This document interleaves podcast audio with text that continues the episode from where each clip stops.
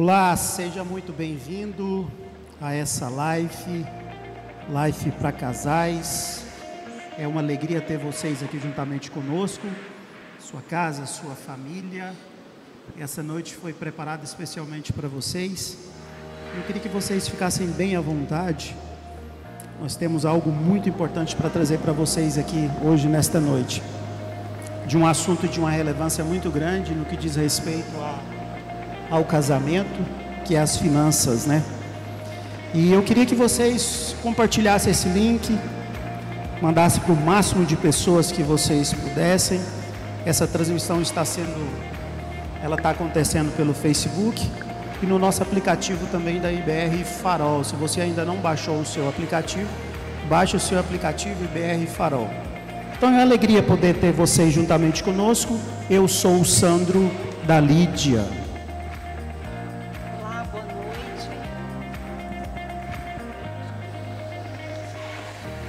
Boa noite a todos. Eu sou a Lídia do Sandro.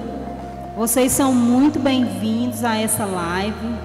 Foi preparada com muito carinho, convidados muito especiais aqui conosco hoje.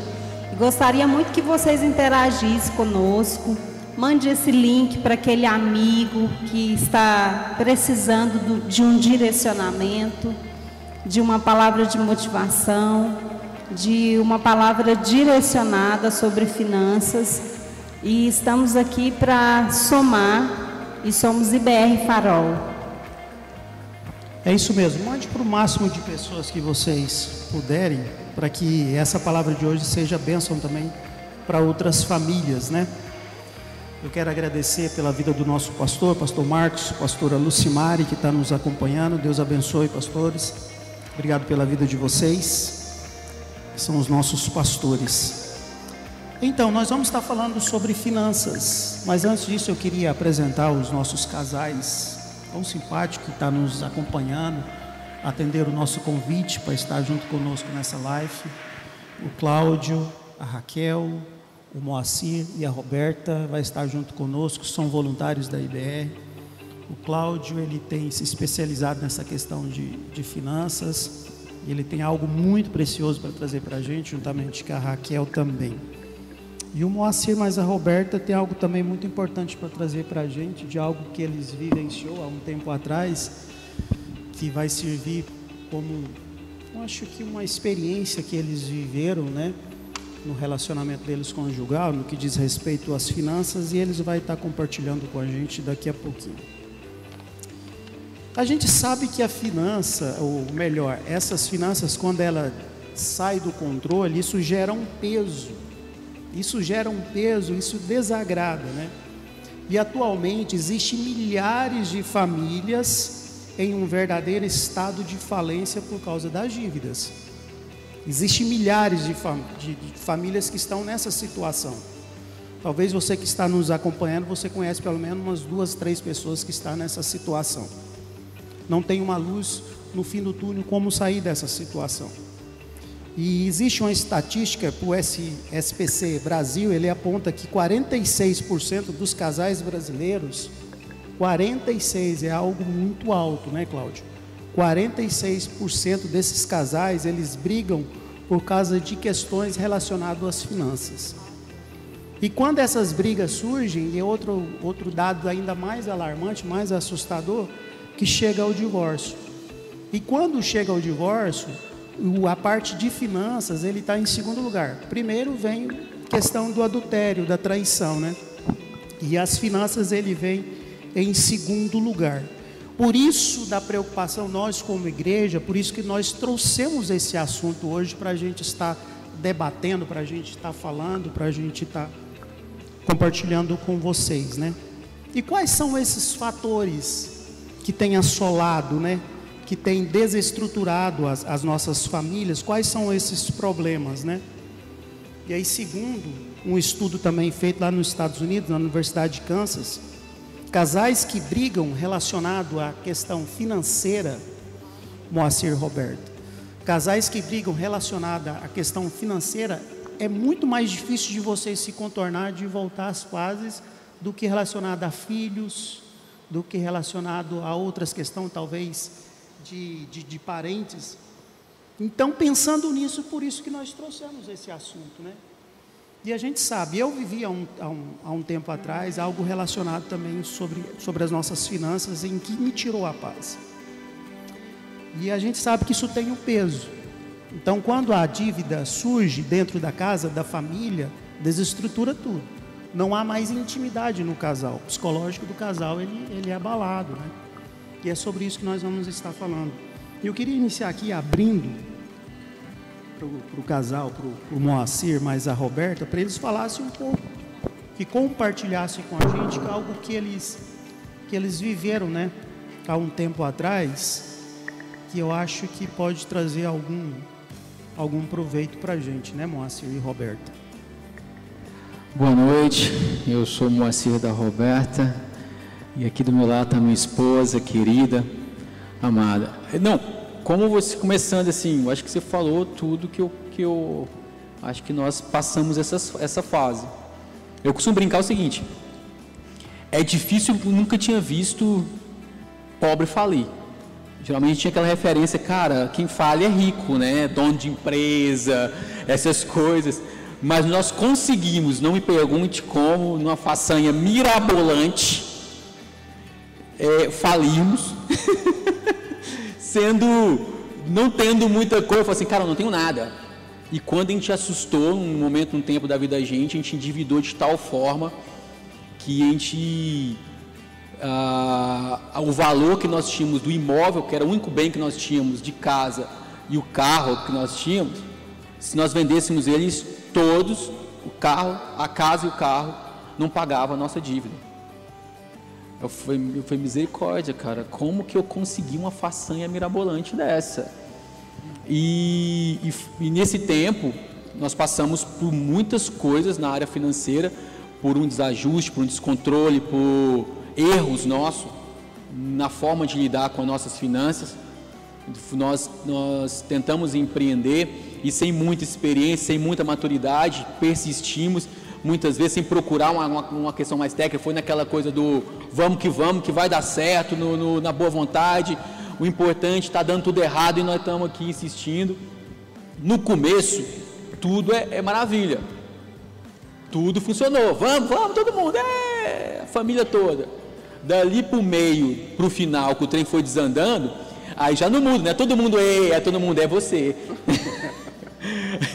e a gente passou por isso. E para ter uma ideia mais ou menos do que a gente, depois a gente pode estar aprofundando mais, do que a gente passou no final, gente, nós ficamos mais ou menos três anos tentando no, no, no, num comércio é, que nós endividamos cerca de 10 anos da nossa vida. Então nós trabalhamos 10 anos para pagar 3. E nós tivemos que, vamos dizer assim, sem hipotecar, refinanciar a nossa casa, que já era quitada, para então, poder. Chegou ao ponto de vocês perderem a terra e a casa de vocês. Perdemos. Nós não perdemos, que Deus foi tão bondoso conosco que nos propiciou que nós mesmos financiássemos ela. Mas, ou seja, nós não éramos mais dono, era o banco que era dono. Por aquele período, nós ficamos sem a casa. E, foram, e assim, e foi no valor, aí quando você já está no desespero, os negócios vão ficando cada vez piores. Então o juro é altíssimo.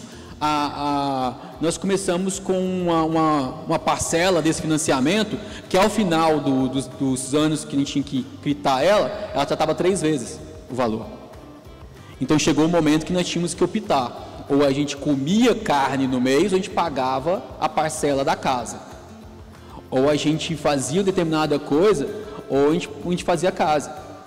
E no período que a gente estava endividado, e graças a Deus por isso, porque na verdade no início do processo, nós tivemos ah, o carro atrasado com apreensão, nós tivemos energia cortada, água cortada, nós tivemos que vender coisas para poder compor comida de emergência na casa. Então, cara, foi um desespero que só.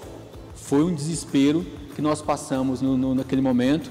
Deus foi bom conosco, que nós passamos um processo de aprendizado muito grande no nosso casamento, porque a gente passa por essa fase também que nós falamos aqui agora, onde a gente discute, briga, transfere culpa, e aí a culpa é sua, a culpa é minha, e vira aquela coisa toda, e abala no todo, da, do filho ao casamento.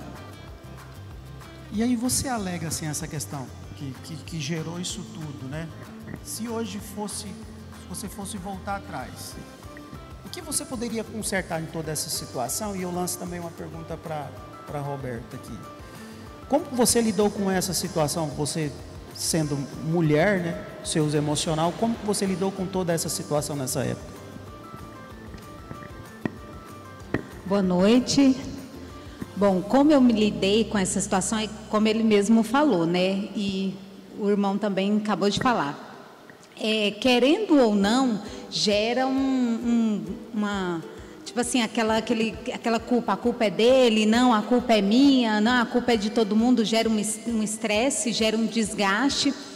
Mas como eu costumo muito a falar, eu me apeguei muito a Deus e a oração, e coloquei nas mãos de Deus, porque chega um certo período da vida da gente que, infelizmente, é só Deus mesmo. E ali foi no, no jejum, na oração, porque desgastou muito, tanto o financeiro, o relacionamento.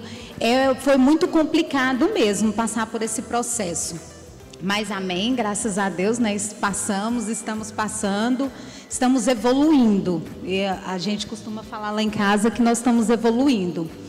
Mas assim, eu busquei muito a Deus, foi em oração, porque às vezes o desespero batia tanto que às vezes eu ligava para ele e falava: cortar a água. Ele, você quer que eu faça o quê? O dinheiro está caindo na conta e está tá indo embora, o banco está comendo tudo. E eu, meu Deus, o que, que eu faço? Então, assim, é, você chegar, sentar na porta assim da sua casa e falar: e agora? O que, que eu vou fazer? Então, assim, eu me apeguei muito a Deus e a, a oração e clamei a Deus. Foi isso que me deu, que me fortaleceu, que foi trazendo direcionamento, foi trazendo luz para as nossas vidas. Foi a Deus. É, reforçando a pergunta que eu, que eu tinha feito para você, Moacir, se fosse hoje, você agiria diferente? Claro que talvez você não foi instruído, pelo que entendi aqui, ó, o pessoal também de casa, vocês foram empreendedor, né? Vocês montaram o seu, seu Montamos negócio um comércio, próprio, de, de vocês um comércio, e durante a caminhada isso isso faliu, quebrou, quebrou, né? quebrou. E toda a reserva que vocês é, nós conseguimos quebrar antes de começar o negócio, foi tipo assim, entendeu? É, a gente tentou começar o comércio, aí a gente foi montar, no meio do processo de montar, endividou e não conseguiu abrir. Foi bem louco mesmo, dizer assim, parece cômico se não fosse trágico, mas é uma verdade. O que eu faria diferente hoje? Ah, hoje a gente tem, depois disso, a gente desenvolveu lá em casa uma, uma transparência muito grande sobre finanças. Ah, então, por exemplo, nós, agora já num outro momento da nossa vida, nós vamos, fomos a fazer uma aquisição de um imóvel. Aí, o que a gente precisa ter, foi, olha, vamos fazer isso, mas irá acontecer isso, isso, isso, isso. Haverão essas restrições, porque estaremos num processo com a, com a dívida mais alta, então nós teremos essa restrição e esse processo vai exigir esse esforço de cada um. Então sentaria a família e falaria, olha, a esposa vai exigir esse esforço seu, filha vai exigir esse esforço seu, filho vai exigir esse esforço meu, vai exigir esse esforço meu. Estamos dispostos? Porque o que muitas vezes aconteceu no passado é que nós ah, entramos no processo e fantasiamos tudo muito, todo mundo queria, tá tudo muito lindo. E num processo que muitas vezes a gente não queria a, a, a restrição, a gente só queria o bônus, a gente não queria o ônus. Então, todo o dinheiro que entrava, não, pô, peraí, continua gastando do mesmo jeito e a coisa, a gente não tem essa, essa, essa, essa mensuração. Agora, uma coisa que eu faria diferente é, é procurar um aconselhamento melhor para atuar nessa área financeira. Não ir mais, tipo assim, comprometer minha família, meu orçamento, minhas finanças, baseado meramente no querer. Porque nós vamos muitas vezes falar assim: olha, eu, vamos no rompante, eu quero fazer.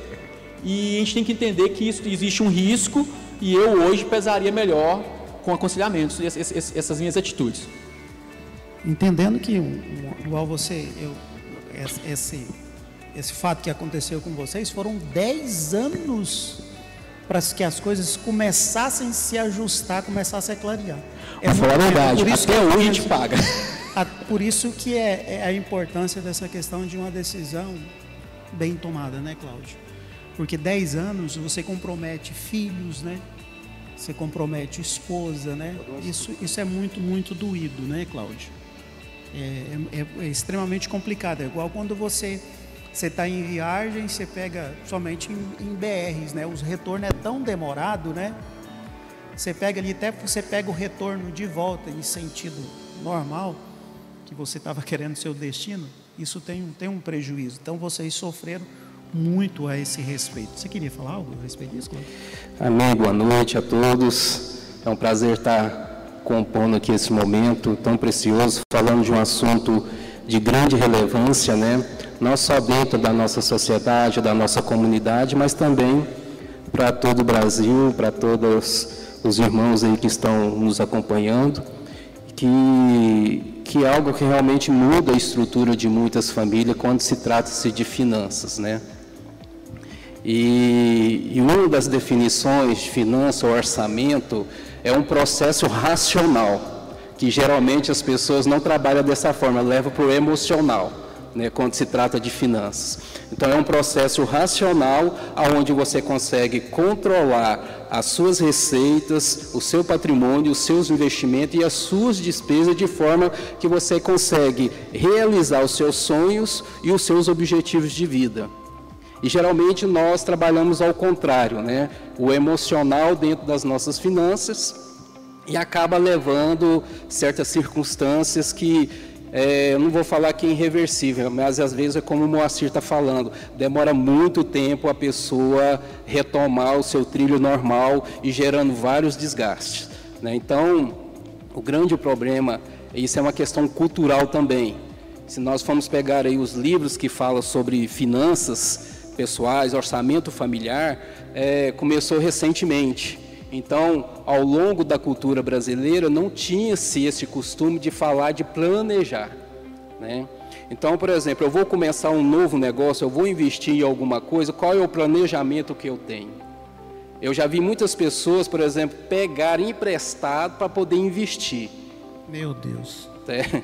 Então eu vou pegar emprestado para poder investir. Mas o investimento, o que é o investimento? É aquilo que está sobrando e não compromete as suas finanças. Então, com essa disponibilidade, eu tenho condições de investir, porque se porventura alguma coisa no mercado ou a qual área que eu estou atuando não der o resultado esperado, eu não comprometo toda a minha finanças familiar. É onde que geralmente a maioria das pessoas não tem essa ideia né, de planejamento, de orçamento familiar e acaba realmente gerando esse desconforto. E hoje mesmo eu conversei com algumas pessoas que passou por esse processo e não teve a maturidade como eu e minha esposa, que nós também já passamos. Que um dos motivos de eu estudar e me especializar em finanças, porque alguns anos atrás, infelizmente, eu creio que a maioria da família brasileira passou por isso, né? Eu infelizmente assim, nós tivemos uma grande dificuldade financeira mesmo, né? Negócio que não deu certo, não tinha esse preparo que é a observação que eu faço. Toda pessoa que entrou nesse processo, que entrou num grau de endividamento, porque não teve um planejamento financeiro. Não teve um orçamento, porque o orçamento e o planejamento financeiro, ele deixa claro aquilo que a gente está atuando. Né? Ele começa a me mostrar durante o mês se realmente aquele, aquele recurso vai ser suficiente para poder cobrir aquelas despesas e ter uma rentabilidade. Então ele já começa a me mostrar e isso faz com que acende algumas luzinhas para que eu comece a tomar decisões racionais. Né? Como o Marci falou ali algo muito claro, chegou um ponto nós entramos em desespero. Só que quando a pessoa entra no desespero, é, é, é, é em outras palavras, Aí já é o fim do poço. já acabou, né? Já acabou, porque já trouxe, lógica, né? Para dentro ali do, do casamento, para dentro ali da família, uma, um série de transtornos. Eles acabaram de falar assim que, que a Roberta ligava para ele, cortou a água, que você quer fazer o quê? que eu faço o quê? É porque realmente não tem o que fazer. O que vai satisfazer a Saneago, o anel, o cartão de crédito é a liquidação. E se você não tem o meio de liquidar, fazer o quê? Mas aí entra o raciocínio, entra assim as recomendações que a gente sempre faz, busque orientações, busque pessoas que possam te mentorear, busque é, é, cursos financeiros que te ajudam você a criar uma estratégia, de certa forma, que você consiga ao longo do tempo e diminuindo esse grau de endividamento até realmente poder ter uma plataforma aí de investimento. Né? E aí, Cláudio, eu, eu vou trazer aqui para a gente tá, tá falando a respeito da hora do, do ajuste. Foi o que aconteceu com vocês, né? Chega um determinado momento que de tanto ter sofrido, né? Eu acho que você pode cantar aquela música. Hoje estou bem, já estive mal, né? É, estão no processo. Né? Mas bem melhor. Mas graças a Deus está bem melhor, né? Está bem melhor. Mas por quê? Porque vocês pararam e fizeram um, um ajuste, né? O casal, a família parou e fez um ajuste. E aí a gente sabe que para isso, Cláudio, e eu queria que você tocasse nesse assunto, isso precisa ter uma mudança, que é uma questão de hábito, né? E a gente sabe que, que, que essa mudança, às vezes, igual você falou, a gente. Eu vou citar o meu exemplo, quando eu fui casar. Meu pai, meu pai nunca sentou e me ensinou. E eu nunca aprendi isso em escola, sobre educação financeira. Nunca aprendi. Né? A gente, graças a Deus, que a igreja tenha, ajudou e tal, né? Mas falar que alguém ajudou, orientou, nós aprendemos apanhando. E eu apanhei muito, né, para chegar até aqui. Mas, Cláudio, eu queria que você trouxesse para a gente algumas, algumas orientações, porque, como você falou, há uma receita, né? Há uma receita. E eu preciso trabalhar dentro dessa receita de um valor X. E que a maioria das famílias, né, não tem trabalhado dentro dessa receita e que a coisa tem, tem bagunçado, né? É porque vamos lá, por exemplo, dentro do é, é, existe algo três, pelo menos três passos fundamentais dentro do orçamento. Que o primeiro dela é a iniciativa, a motivação e a capacidade de realização. Né? Por que a iniciativa? Porque eu preciso ter uma iniciativa de, de começar a querer mudar a, a, a toda a, a, minha rotina de finanças dentro. Como o Moacir chegou, famou a, a, família, chamou todo mundo, falou, olha, estamos nessa situação. Para a gente poder sair desse outro lado, vamos precisar ter certas restrições e, porém, né, termos essa iniciativa para que as coisas venham a dar tudo certo, né? E ter essa motivação mesmo. Porque realmente, sim, é, tem pessoas que entram ao extremo que já não quer mais saber. Né? Não tem mais motivação para poder. Aí aonde que casamento foi embora, filhos já já já teve, já entrou para outra circunstância, né?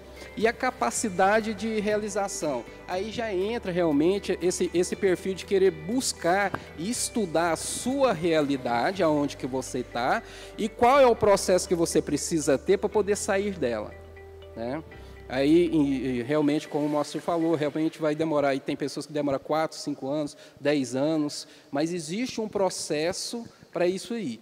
Né? Então, o que, que eu preciso entender? Qual é a minha receita? De onde que vêm as minhas fontes? Existe possibilidade de eu é, buscar outros meios de receita? Né? Quais são as despesas emergentes que eu posso conseguir tirar agora do meu orçamento? Que não vai impactar tanto a minha vida pessoal, tanto a minha vida familiar. E começar a criar esse, me esse mecanismo de análise para poder estar trabalhando as estratégias. Uma outra, outra dica que a gente coloca aí, por exemplo, dentro do grau de endividamento, né, é, geralmente comece liquidando as dívidas menores. Né? Porque cada dívida que você vai liquidando gera uma sensação de realização. Né? E a, talvez a maioria das pessoas pensa logo na, na, na, nas dívidas maiores, né? Isso. Aí o que, que acontece com relação às dívidas maiores? O que, que precisa ser analisado? Quem é o meu credor? Né? E qual é o meio que eu vou conseguir liquidar? Porque se eu faço um compromisso de parcela, eu preciso ter uma receita para liquidar aquela parcela. Senão a minha situação financeira fica pior do que o estágio original. Né? Então a gente precisa tomar esse cuidado. E, e aquilo que eu, que eu sempre falo, precisa sentar analisar, realmente planilhar ali tudo, as minhas entradas, as minhas receitas, é, as minhas disponibilidades, o meu patrimônio e colocar ali também em checklist todas as minhas despesas, principalmente observar aquelas despesas variáveis, que é o grande vilão dentro de um orçamento familiar. A, des, a despesa variável ela está focada principalmente naquela saidinha do final de semana, né? Que consome muito o orçamento e às vezes as pessoas não tendo um certo controle acabam entrando nesse grau de endividamento por causa daquela saidinha final de semana. Cláudio, só colocando, baseado na nossa vida, que nós chegamos né, no ponto que, como falei, nós falimos e ficamos zerados. Interessante que, tipo assim, seu nome está no SPC, cartões todos estourados, a conta do banco, limite não existia mais, até porque seria até absurdo. No banco estava querendo atrás nós pagarmos o que tínhamos devido o limite, não nos dá mais. Nós tivemos que passar por uma fase, tipo assim, se tínhamos 100 reais, tínhamos que viver com 100 reais. Não tínhamos um crédito extra em qualquer outro local. Então, o que você falou, a gente chegar para o pessoal e falar, olha, não tem mais passeio, não tem mais da onde tirar. A gente vai ter que viver com aquilo que a gente tem no mês. E a forma que, que, que a gente achou foi o que você acabou de falar. Foi de começar a, a, a colocar todas as contas na planilha, no papel, e começarmos a falar, olha, é, nós precisamos aumentar em algum lugar aqui o ganho, porque estamos gastando isso com energia, isso com água, vamos tentar reduzir o gasto com água, vamos tentar reduzir o gasto com energia, porque para encaixar no orçamento, porque não tem nada da onde tirar. Mas foi bem dessa e forma. E aí mesmo. compromete toda a família, né, Moacir? Compromete tudo, que é algo importantíssimo que precisa ficar bem claro aqui para vocês. Que eu, eu, eu, lembro que. A família precisa estar Sim. envolvida. A Roberta talvez vai lembrar do, de quando nosso filho ainda era muito bem novinho. O Iago era bem novinho. E a gente tinha o hábito de sempre que saíamos da igreja, você lembra? A gente já ia direto, estava tipo assim, ligado na, na, na memória dele. É, ele criança não tem essa noção, não tem essa maturidade. Não, é, exatamente. Aí estava ligado o seguinte, ele foi para o culto, saiu do culto, nós vamos lanchar. X-salada. É, seja o que for. Vamos, tem que ir para algum lugar. Quando a gente começou, que gerou, gerou aquela crise que a gente ia para o culto e voltava para casa para comer o resto do almoço, na janta, foi um domingo, foi dois, no terceiro ele jogou para cima. Falou, não, aconteceu aqui em casa. Tem alguma coisa diferente aqui acontecendo. Não, tá chato demais esse culto. Por quê? Porque na cabeça dele alguma coisa acontecendo, ele tinha feito alguma coisa de errado, ele queria saber o que ele tinha feito, se estava de castigo, se tinha acontecido com alguma coisa, porque a gente teve que sentar e conversar, falar, olha, papai, mamãe, dinheiro, never. Não tem dinheiro. O que é dinheiro? Aquilo que paga o lanche. Não tem aquilo que paga o lanche. O rapaz não vai dar de graça. E foi um, um gerou esse, esse momento que a gente teve que sentar e conversar. E uma dica muito interessante que o Cláudio deixou aqui para nós é pagar as pequenas dívidas primeiro. Olha como isso é interessante, que às vezes a gente fica tão conturbado ali, tão desesperado, que a gente não para para prestar atenção nesse detalhe. Né? A gente quer sanar, ou às vezes as maiores, e a gente acaba não conseguindo, né? e continua a frustração financeira. Uma dica muito interessante é, que eu achei. Porque eu vivi isso há um tempo atrás e quem põe mais pressão são as dívidas maiores, né? E eles sabem pôr pressão, né? E eles colocam a pressão de uma tal forma. E, e outra coisa interessante, Cláudio, eles colocavam pressão para você parcelar uma dívida que já existia, né? Eu acho que é um pouco também complicado. Você queria falar um pouco a respeito disso? Então, é, foi como eu falei né, anteriormente. Quando você já entrou nessa nessa situação, nesse grau de endividamento, o que precisa ser feito realmente assim, é você fazer compromisso daquilo que o seu orçamento dá conta de pagar.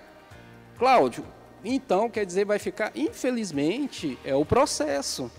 Eu não estou falando que você vai ficar o resto da vida, mas é o processo que você está. Como o Marci falou, falou, olha, eu não tenho mais da onde tirar. Veja só, se você ganha mil e está devendo 5 mil. Então, quer dizer, a sua receita é mil. Então, dentro dessa receita, você vai ter que adequar a sua vida pessoal de forma que sobre é, é, é um, um valor para que você comece a pagar as pequenas dívidas até você conseguir reestabelecer e consiga liquidar as maiores. E geralmente essas grandes dívidas é cartão de crédito e limite bancário. E são duas instituições que é mais fácil de você negociar com elas. É por isso que a gente sempre fala, olha, espera com essas daqui, né, na medida do tempo você tem a oportunidade de estar tá liquidando com um juro melhor, com a proposta melhor do que você tem hoje. Mas eu volto a falar, é um processo racional. E acaba realmente desestabilizando as famílias, o, o, homem da casa, a esposa, né, os filhos, né, porque estava acostumado com uma situação e de repente muda drasticamente.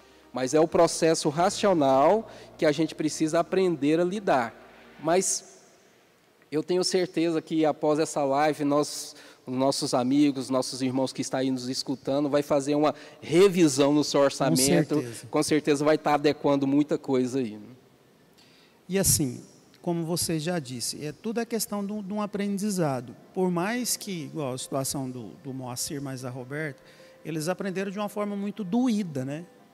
Isso foi doído. E eu também, a nós aprendemos algumas situações, talvez, de uma forma muito doída. Vocês, né, vocês dois também, a Raquel mais o Cláudio, e vocês também. Mas hoje tem tantas ferramentas à nossa disposição, né, Cláudio? Tem tantas ferramentas que a gente pode aprender com essas pessoas, né? Que pode nos orientar, não é verdade? Sim, hoje, por exemplo, temos vários aplicativos, né? É é, que inclusive é até linkado à sua conta bancária, ao seu cartão de crédito, quando você passa lá o deslizante, né, tanto no débito ou no crédito, automaticamente já aciona esse aplicativo e ele pergunta o que é aquilo que você está fazendo com aquele dinheiro. Aí você coloca lá, estou pagando o aluguel, estou pagando a escola, estou fazendo compra e automaticamente esse aplicativo ele vai te orientando, né, te mostrando gráficos aonde é que estão indo todos os seus gastos, né?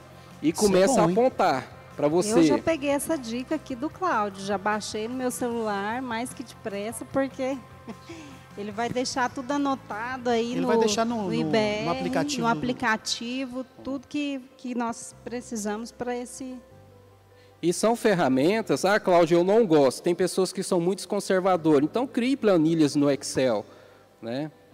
Sei lá, que numa agenda, no guardanapo, um papel de guardanapo, mas começa a criar um controle aonde que você começa a ter um norte do que está acontecendo nas suas finanças. Aquela frase antiga, para você saber, saber onde que a torneirinha está tá vazando mais. Né? Aquela frase antiga, é né? porque, onde está pingando mais, você vai e corta ali. É porque assim, uh, eu já vi pessoas falar assim, não, eu consigo controlar tudo na minha cabeça. Gente, é impossível. Né? Eu, eu vejo que é impossível. Eu não consigo. Né?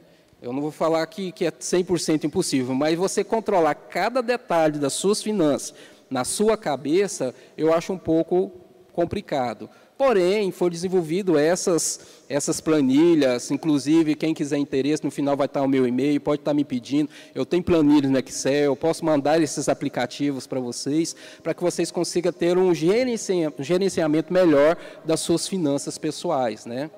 E é interessante, eu já dei uma olhada no material do Cláudio. O Cláudio ele tem se especializado nessa, área. Para quem não sabe, o Cláudio ele é contador. Ele é o contador aqui da, da IBR.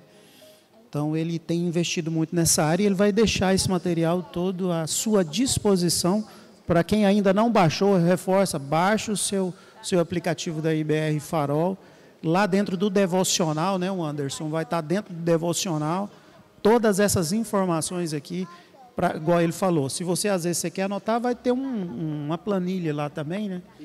Que, eu, que ele vai estar lá, vai deixar à disposição. Então, eu acho que se resume tudo isso aqui, né, Cláudio, nessa questão do, do ajuste, resume o que?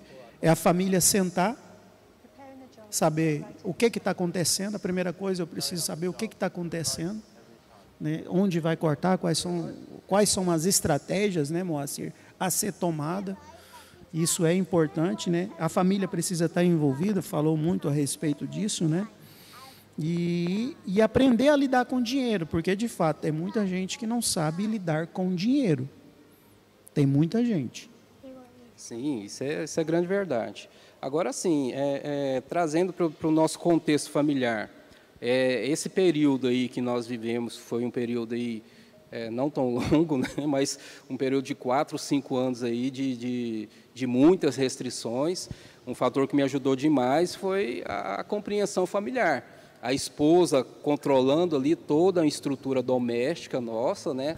é, é, auxiliando, né, né, bem, trabalhando aí em conjunto, e eu lá fora lá tentando reverter a situação e fazendo novas parcerias para poder melhorar as receitas, né, para poder estar tá liquidando com mais facilidade, né, a, a, ou diminuindo o nosso grau de endividamento. Uma outra dica que eu deixo aqui, Pastor Sandro, Moacir, é, irmãs, é a gente começar a fazer assim um, um comparativo quando nós precisamos comprar. Por exemplo, eu preciso comprar uma geladeira, que geralmente é um item que tem até um valor considerável né, dentro da nossa, da nossa casa. Eu, comece, eu preciso começar a perguntar: é, compro à vista ou compro a prazo? Porque muitas das vezes você tem na disponibilidade, veja só, a disponibilidade não é sinônimo que você precisa comprar à vista, mas você precisa analisar, porque geralmente o seu dinheiro aplicado ele vai te render com uma capacidade melhor, sendo que você às vezes consegue comprar dentro de um controle parcelado, né, até mesmo nas condições do mesmo valor à vista. Né? Então né? a gente entende que nem, nem toda oportunidade que eu tenho de comprar à vista nem sempre é legal. Nem sempre é um bom negócio. Aí é o que eu chamo fazer o comparativo, comprar à vista, comprar a prazo. Aí existe uma regrinha, depois o Anderson coloca lá para nós, né? Por exemplo, eu vou comprar à vista, aí eu preciso começar a fazer uma pergunta. É um desejo, é uma necessidade? Se for um desejo, eu não compro. É uma necessidade, né? Aí eu começo a colocar, eu posso adiar essa aquisição? Se eu puder adiar essa aquisição, né, planejar melhor, né?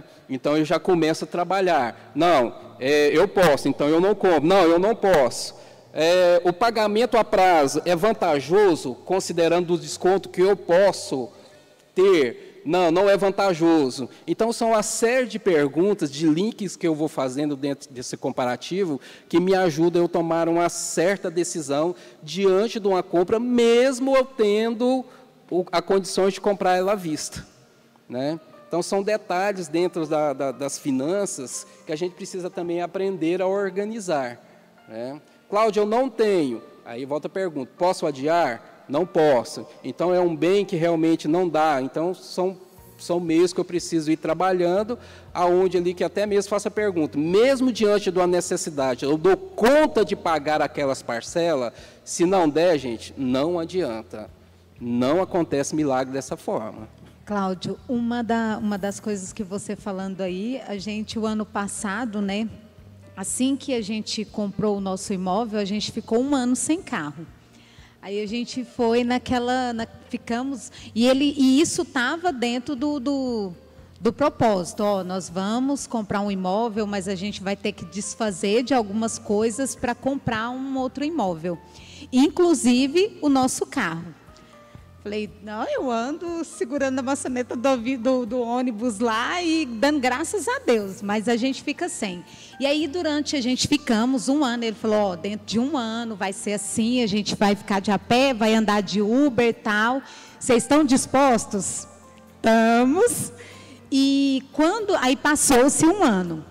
Aí a gente fez lá um, um processo, a gente sentou, conversou, ele e agora, vamos comprar um carro.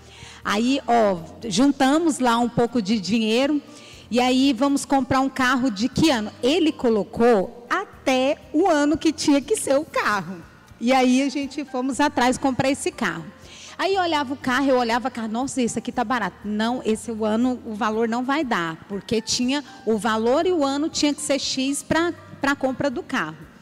E eu olhava carro junto com ele, eu esse aquele. Nem adianta olhar, isso aí vai ultrapassar o valor. Eu, meu Deus. Então, assim, quando a gente começa a fazer esse tipo de planejamento e a conversar e compartilhar, isso é muito importante porque é, não é que te limita, mas você consegue fazer um planejamento e isso envolve toda a família. Quando ele fez isso, envolveu a gente, nós todos lá em casa, então assim a gente pôde entender isso. E quando aí agora depois de, de mais dois anos, né, que a gente ficamos um ano sem carro, um ano agora tendo carro, aí ele, e agora, você acha que a gente compra um carro novo? Eu falei, vai, vai fazer dívida, né? Aí ele, sim. Aí eu, e um carro assim, e o orçamento, ele vai apertar mais do que já está. Falei, não, vamos esperar mais um pouco. Então, assim, realmente, isso é muito importante, essa, se pensar em planejar, em fazer ou não fazer. Dentro, dentro da, da, da do orçamento, quando se trata-se de carro, eu costumo dizer que carro não é investimento, mas sim é o meio de você gerar mais despesa. E precisa ser bem avaliada essa questão de, de, de carro embora que é algo muito importante na vida da família. Porque veja só, o carro por si só, quando você compra ele, você pega a chave, a emoção, né, a, a alegria, ele automaticamente ele já vem com a despesa de IPVA, manutenção e seguro. Então precisa computar isso antes de comprar, até mesmo para decidir qual é o tipo de veículo que eu dou conta de comprar. Porque de repente você dá conta de pagar uma prestação de um veículo X, mas por causa do IPVA do seguro, compromete demais o nosso orçamento. E precisa ser avaliado tudo isso dentro das finanças. É, tem, né? tem situação, tem carro que ele paradinho lá na garagem, né, Cláudio? É 10 mil reais por mês. Infelizmente. Quietinho, sem você sair de casa com ele, né? Então a perguntinha é: é necessidade ou desejo, né, Cláudio?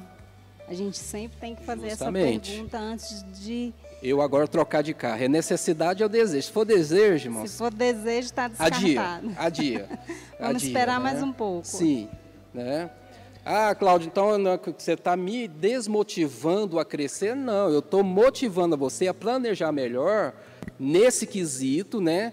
Você, às vezes, em vez de financiar, você ir galgando um veículo de ano melhor aos poucos sem na verdade, comprometer. Você vai pagar, na maioria dos casos, você paga dois carros, né? Sim, Cláudio? infelizmente. Você financiou, você paga dois carros. Né? Isso, se o seu gerente for muito gente boa, te conseguir uma taxa assim fenomenal. Você paga uhum. dois carros. Se não for, aí está enrolado, né?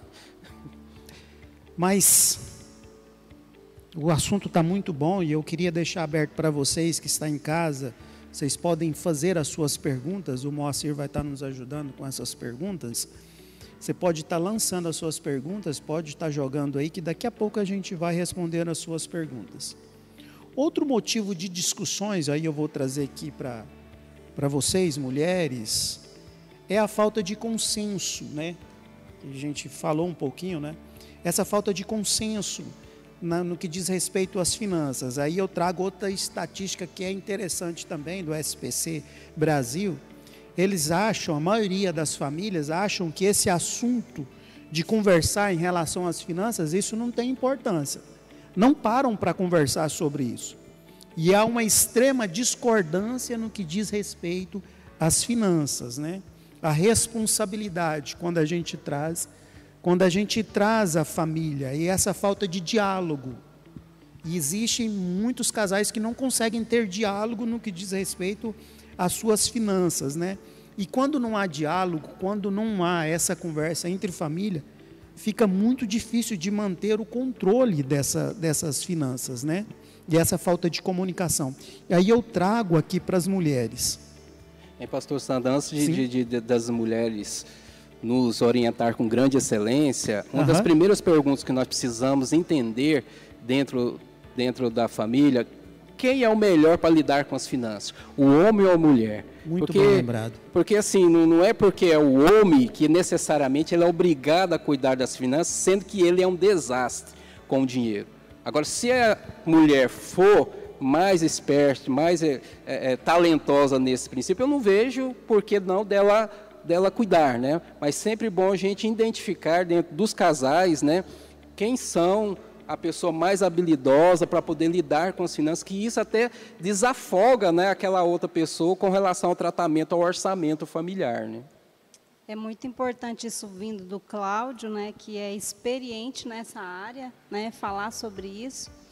porque a gente se depara com muitos homens, né, que tá ali com a rédea, né, e não solta e, e, e, vendo que a mulher, né, ela acaba, algumas mulheres acabam sendo mais habilidosa, né, nessa questão de controlar as finanças.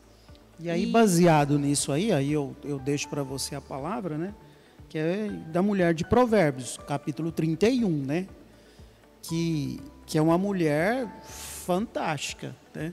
Aquela mulher que levanta cedo e que adquire propriedades, né? E eu queria que vocês falassem, agora a gente vai deixar aberto um pouco para as mulheres para falar. Será que as mulheres ela ela tem essa participação, tem essa importância no contexto, né? A Roberta falou algo interessante, eu creio que a Raquel também, quando viveu essas crises, eu vivi essa crise e minha esposa é, foi aquela mulher que, que, que ajudou muito, e tanto é que as finanças hoje isso eu, eu falo com muita tranquilidade. Ela que tem nos ajudado em casa no que diz respeito às nossas finanças, né? Então, é, eu falo realmente com propriedade, como meu esposo acabou de, de afirmar, porque nós percebemos isso, nós tivemos essa maturidade de perceber e aqui em Provérbios 31, versículo 11 e 12, depois você quiser discorrer um pouquinho sobre essa mulher aqui de Provérbios, ela nos ensina muito sobre isso. Ela nos, nos conduz a esse processo de crescimento nas finanças. Por quê? Porque ela foi, ela, ela, ela nos ensina a ser uma mulher sábia. E assim como a Roberta já colocou aqui um pouquinho da situação dela, ela entrou em Deus, né? E esse também é um dos nossos papéis como mulher, né? Ser ajudadora, ser auxiliadora do nosso esposo. Então, se nós temos essa percepção, né? Que o nosso esposo precisa da nossa ajuda e nós temos um papel fundamental dentro de casa também. Até mesmo, às vezes, pode ter alguma mulher que está nos ouvindo, não, mas eu não tenho meu ganho financeiro, eu não saio de casa, né? Eu não trabalho, eu não, não tenho uma renda financeira. Mas nós, como mulheres, nós podemos sim fazer a diferença dentro de casa.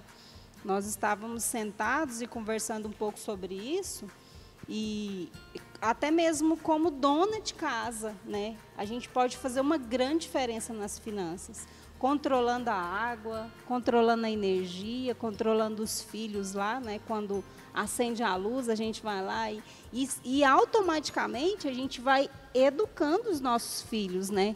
Para terem também finanças abençoadas. E lá em casa eu costumo sempre, eu e o Sandro, a gente costuma sempre contar como, como nós éramos, né? Quando criança. E engraçado que as nossas filhas, elas falam assim, ah, não, mãe, já vem essa história. Eles não gostam muito de ouvir, né? Como, como eram as nossas dificuldades, mas eu acho muito importante nós não esquecermos de onde nós viemos, qual foi as nossas raízes, né? Como nós fomos lá no passado, né?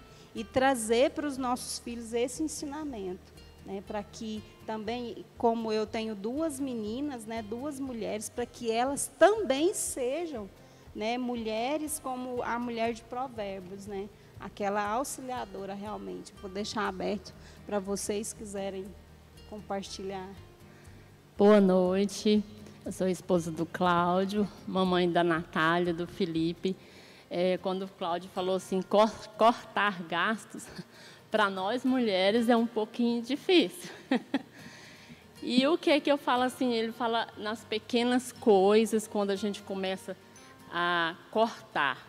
Né? Aí então eu vou, por exemplo, um exemplo bem pequeno, mas para nós mulheres faz toda a diferença. Nós gastamos muito com nós mesmos também, né? O que, que eu passei a fazer? A gente anda arrumadinha, né, mulheres, lindas e cheirosas. O que, que eu comecei a fazer?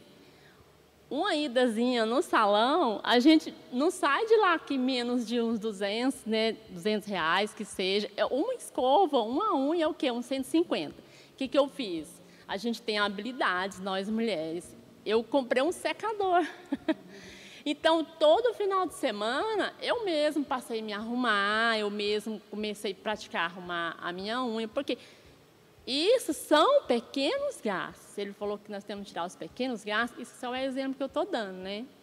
Então, assim, nós temos habilidade para isso, né? Passar a gastar menos com roupa, comprar aquela calça coringa, duas que dá, três que dá para vários tipos de cores. Tipo assim, é um exemplo pequeno, pequenos gastos que, poxa, é, vai fazer diferença na vida da mulher, né? Que aí, quando fala assim, ah, vamos cortar muita coisa, falo, nossa, e agora? Como é que eu vou me, me, arrumar igual eu gostava? Né? Então, eu acredito que a gente tem essas habilidades. Hoje, é muito assim, é bem raro eu ir no, no salão. Então, um secador em torno de cento e pouquinho, que você pode se arrumar o mês inteiro com ele. Né? Não necessariamente você está a semana, toda semana, toda semana no salão, ainda mais que a gente trabalha nosso dia a dia, vai em muitas reuniões, então a gente gosta de andar arrumadinho. Eu comecei a fazer isso e foi muito bom. É raro ir, mas sempre né, algo bem necessário eu vou. Então assim é, é um exemplo disso aí. Tem perguntas aí? Uma dica muito interessante da Raquel, né? E algo muito interessante também que que eu acho e que eu deixo aqui a pergunta para nós mulheres, né? É, nós precisamos ser confiáveis, né? Você tem sido confiável, tem sido uma esposa confiável, seu esposo pode realmente depositar essa confiança de te direcionar as finanças, porque tem também, né, mulheres que não são confiáveis, né, Roberta? Que às vezes não. E aí, trazendo para esse contexto, que é uma das virtudes da mulher de Provérbios, Isso. né? E aí eu até anotei aqui também que a infidelidade, Cláudio, a infidelidade financeira assola muitas famílias, esconde, compra as coisas e esconde. Eu passei por isso há um tempo atrás. Não foi bom. Comprar as coisas e esconder. Eu acho que talvez não comprar para a esposa não ficar sabendo e tal. Então, há muitas situações como essa, tanto do homem como das mulheres também, né? Eu acho que tudo precisa ser muito transparente, muito Inclusive, preto no branco. tem uma perguntinha aqui que as, as demais perguntas vão para o final, mas essa daqui cabe a esse momento agora. Como lidar com o assunto finanças sem causar brigas? Né? Então eu trago essa reflexão para você ou para nós, né, novamente, é, talvez quem fez essa pergunta ou para todas que estão assistindo, seu, o seu marido pode realmente confiar em você, em te passar a senha do banco, o cartão, você tem maturidade para lidar com isso, né? Isso é um desafio para nós como mulheres, porque é, querendo ou não, a sociedade nos obriga a, a, ou nos conduz a sermos consumistas. Né? Então, nós temos realmente que é, meditar nessa mulher de provérbios, buscar em Deus esse crescimento é, é, espiritual, né? essa maturidade que essa mulher aqui nos ensina, né? e reconhecermos, né? e realmente reconhecer, não, eu é, eu olhar para o meu esposo e falar, meu bem, eu não tenho maturidade para para ter um cartão de crédito, eu não tenho maturidade para ter um cheque, não é isso? Eu não tenho. Então, reconhecer, eu acho que é o primeiro passo. Né? E, e eu acredito, é, pastora Lídia, que isso é muito importante o diálogo. Né? Às vezes, a pessoa fica com com receio de comentar, né, de perguntar algo para o esposo e fica assim, será? E tenta adivinhar, é onde o nosso erro às vezes, adivinhar, será que ele vai? Ah, vai não, vai achar ruim não. E de repente a gente faz até uma compra e será que é, não, ele não vai achar ruim. Mas quando descobre, é algo que eu, eu acredito que é algo onde gera realmente a maioria das discussões no casamento, né? A falta de diálogo. Para mim, a falta de diálogo, ela é um, é um dos assuntos primordial dentro do casamento. Porque nenhum de nós dois temos né, uma bola de cristal para saber o que que eu acho, o que que ele. E, e, e tem que haver a pergunta, né? Eu acredito que entre um casamento, entre uma família, ela precisa ter um diálogo saudável, até entre o filho, né? Eu acredito que isso é, é muito importante. Eu acho também, assim, é, o meu ponto de vista, eu olho assim, se a, a pessoa fez a pergunta aí para não gerar uma contenda, né? Eu acho que nós mulheres também nós temos que nos analisar, assim como você falou. Será que a gente tem esse controle de, de controlar as finanças Eu, particularmente, eu não tenho essa maturidade. Então, eu deixo essa parte para o Moacir controlar. E ele, graças a Deus, ele tem conseguido controlar muito bem. Então, assim, eu, eu não tenho esse, tipo assim, esse, essa, essa coisa de querer controlar, me dar o seu salário, que eu que vou conduzir.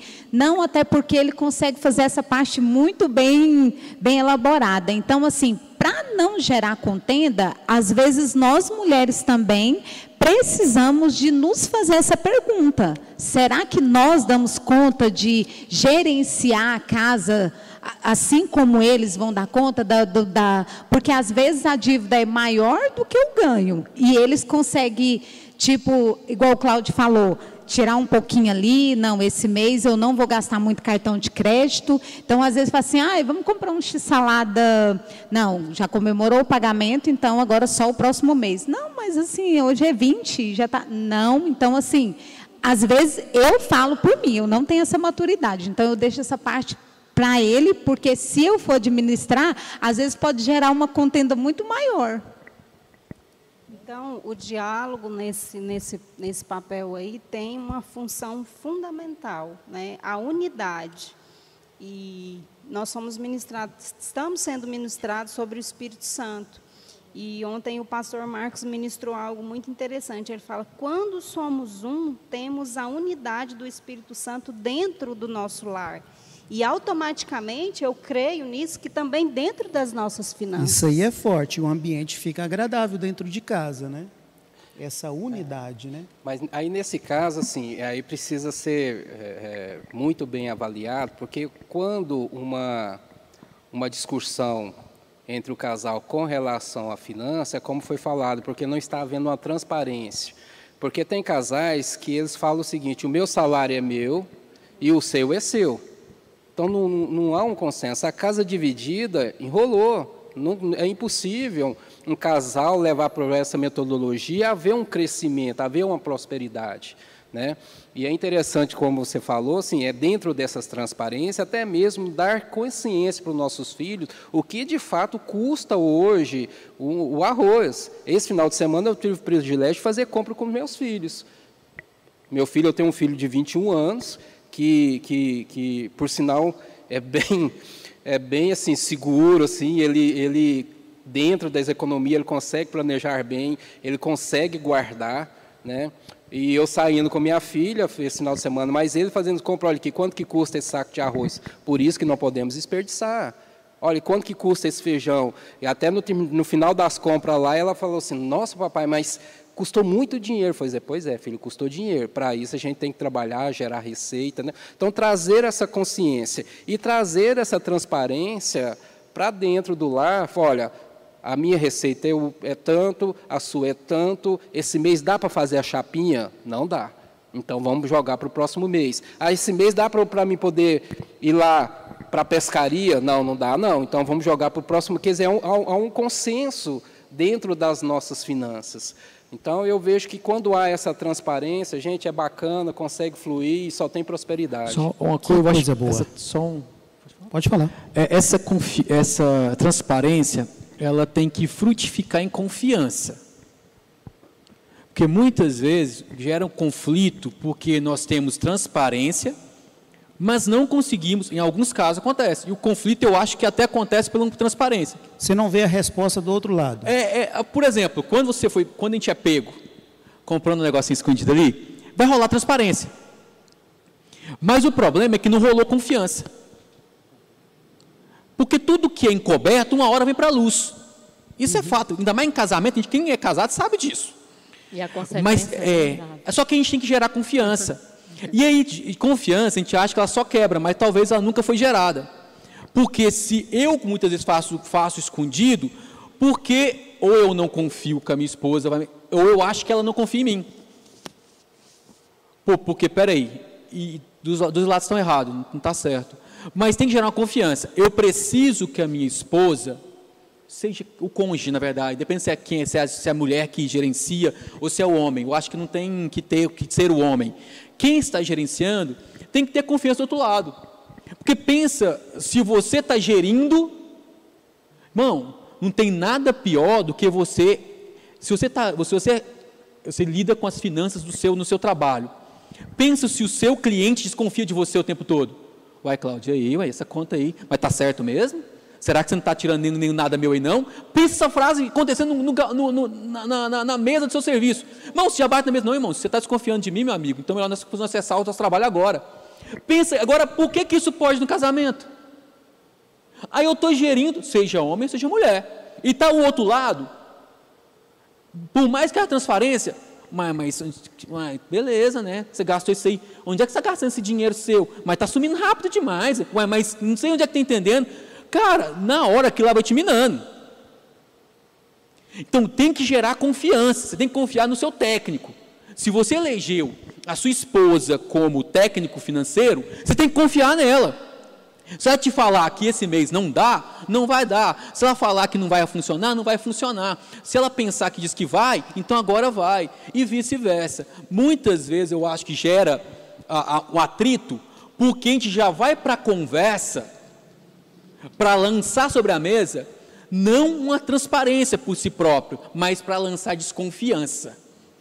E quando a gente vai para esse diálogo financeiro, é como eu falei, basta levar para a sua carreira profissional. Se você vai gerar uma discussão financeira sob o pretexto da desconfiança, aí pode ter certeza, irmão, vai gerar atrito. Agora, se você for, num, e, e, se chega a esse ponto, é porque já não, não houve um desconhecimento. E muitas vezes, uma das partes se desliga. E ela só vai ligar novamente ao processo quando o trem deu ruim. Aí lá que quer todo, todo um relatório. Aí lá, irmão, já a vaca já foi para o brejo.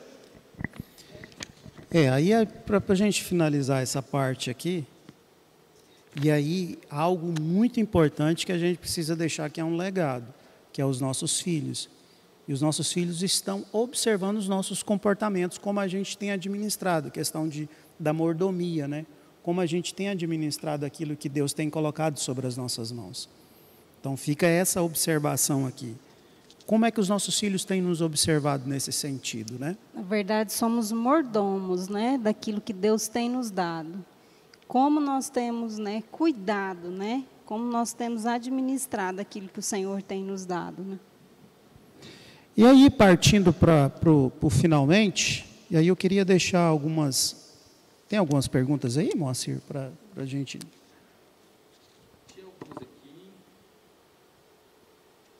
Tem alguma galera que quiser continuar mandando pergunta, pode mandar, a gente vai estar tá lendo. Aqui o Antônio perguntou, pergunta ao Cláudio, quanto da nossa finança podemos nos comprometer por mês? Aí é contigo, Cláudio. É, na, na realidade é o seguinte, é, quanto mais poupar, melhor. Mas, em via de regra, você não pode comprometer mais do que 40% do seu orçamento. Xiii. Né? Então, assim, mais do que isso, você já começa a já entrar na zona vermelha e é muito grande o risco de endividamento. Então, assim, se eu ganho mil, né, no máximo 400, eu devo comprometer o meu orçamento. Porque a, a, a circunstância de emergência, a gente não sabe quando é que vem e precisamos estar preparados para ela. Né? Então, estatisticamente, é, é, até mesmo vários livros de finanças, a orientação que eles nos dão é essa.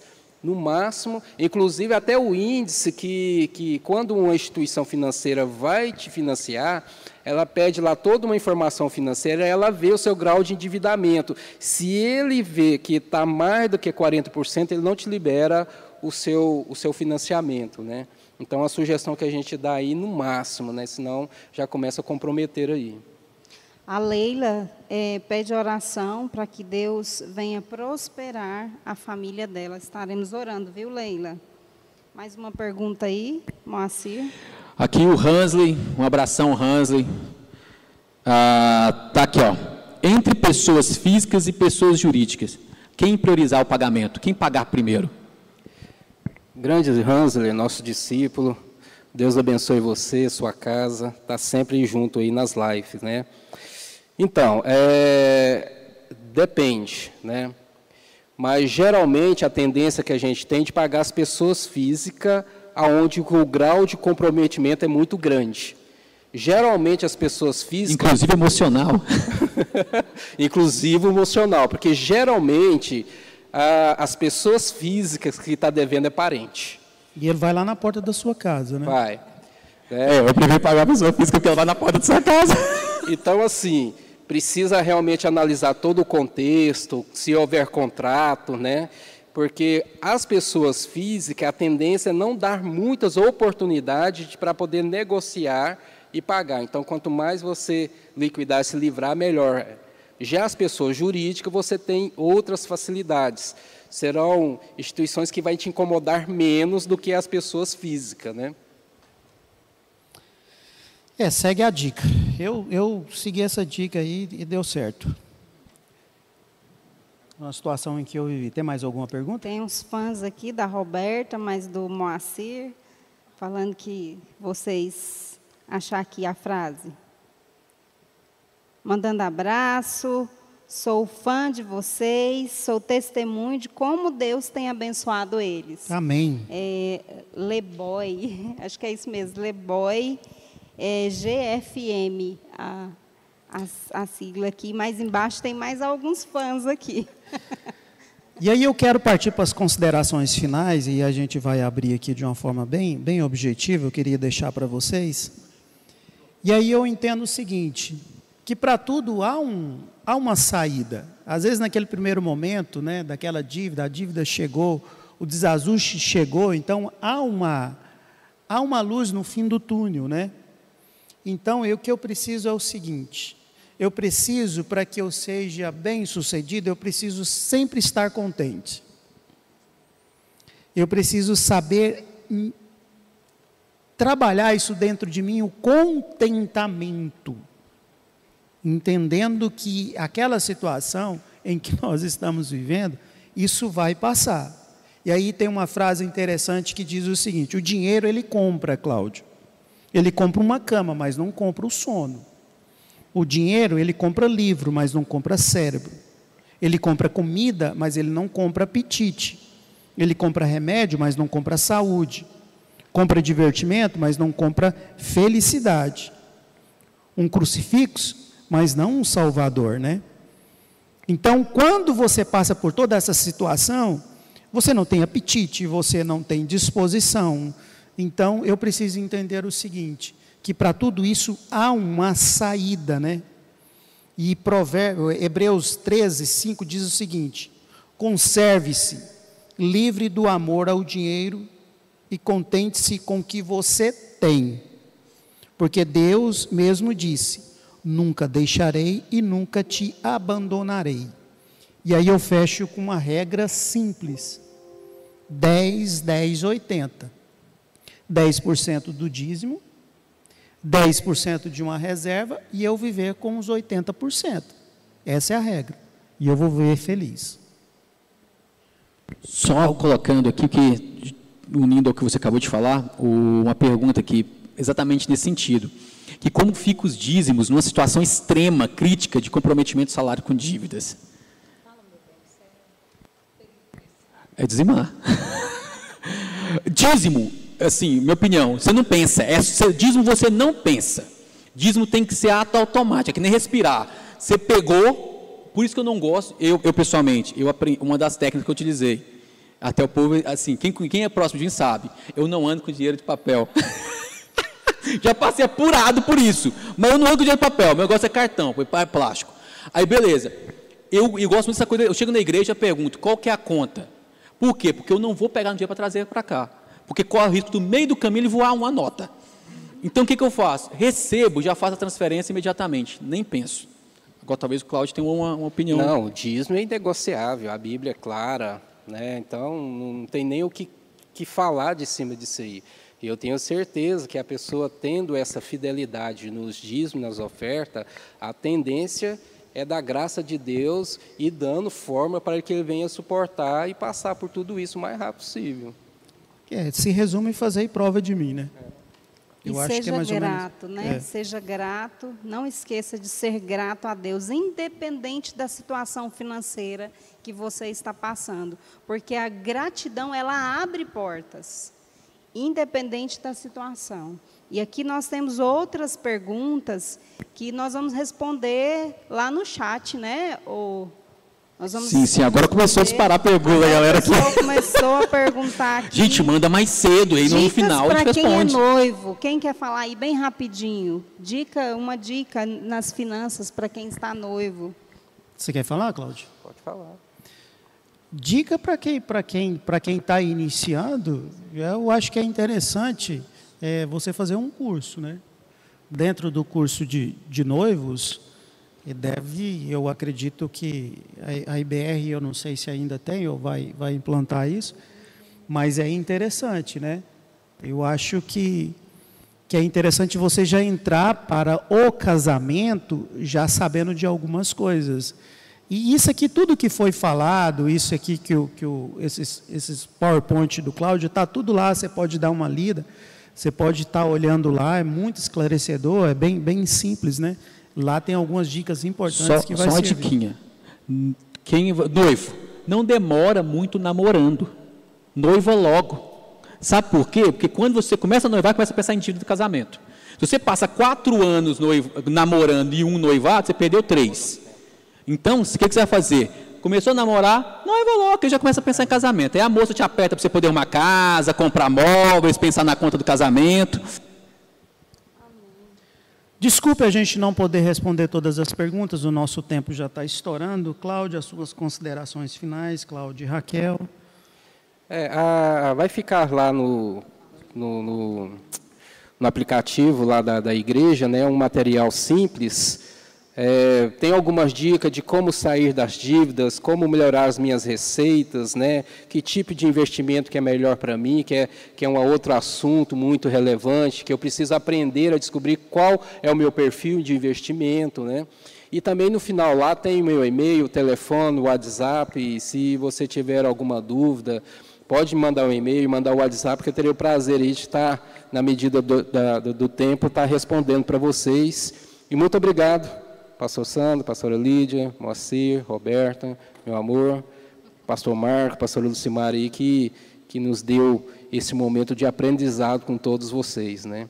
Eu me alegro muito, obrigado aí, e tenho certeza que teremos outros momentos que vamos aprofundar mais, né? E vamos Isso. ficar expert, tanto os homens, as mulheres dessa casa aqui, expert em finanças, a qual nós vamos estar fazendo grandes, grandes investimentos, beneficiando Amém. aí uma, toda uma Amém. sociedade. A economia daqui a algum tempo vai bombar e se você que quer ser empreendedor, o Cláudio tem algumas orientações também para não acontecer o que aconteceu semelhante ao Moacir, né? É, eu acho que é bom você partir para esse um pouco mais de, de, de, entendimento nesse assunto. Moacir, Roberto, nós queremos finais. agradecer.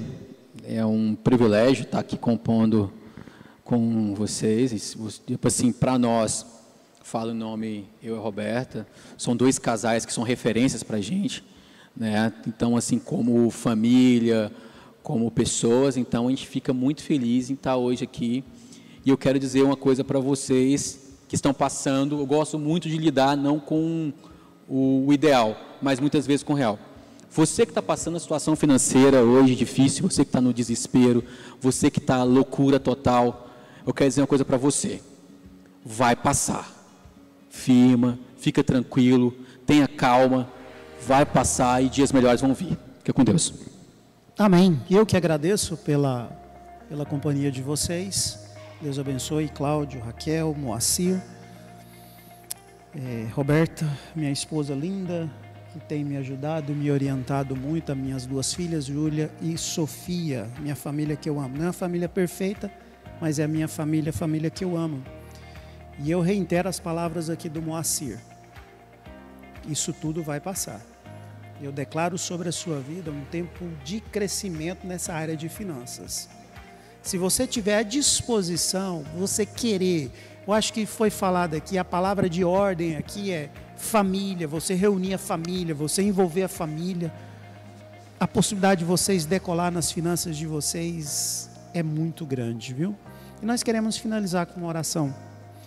Desculpe a gente não poder responder todas as suas perguntas, mas eu acho que vai ter outras oportunidades para a gente trazer assuntos como esse sobre finanças, que é muito rico e que num outro momento oportuno a gente responde as nossas perguntas. Você que está em casa, eu queria que você fechasse os seus olhos. Nós, como igreja, igreja IBR Farol, nós vamos liberar uma palavra de bênção sobre as suas finanças.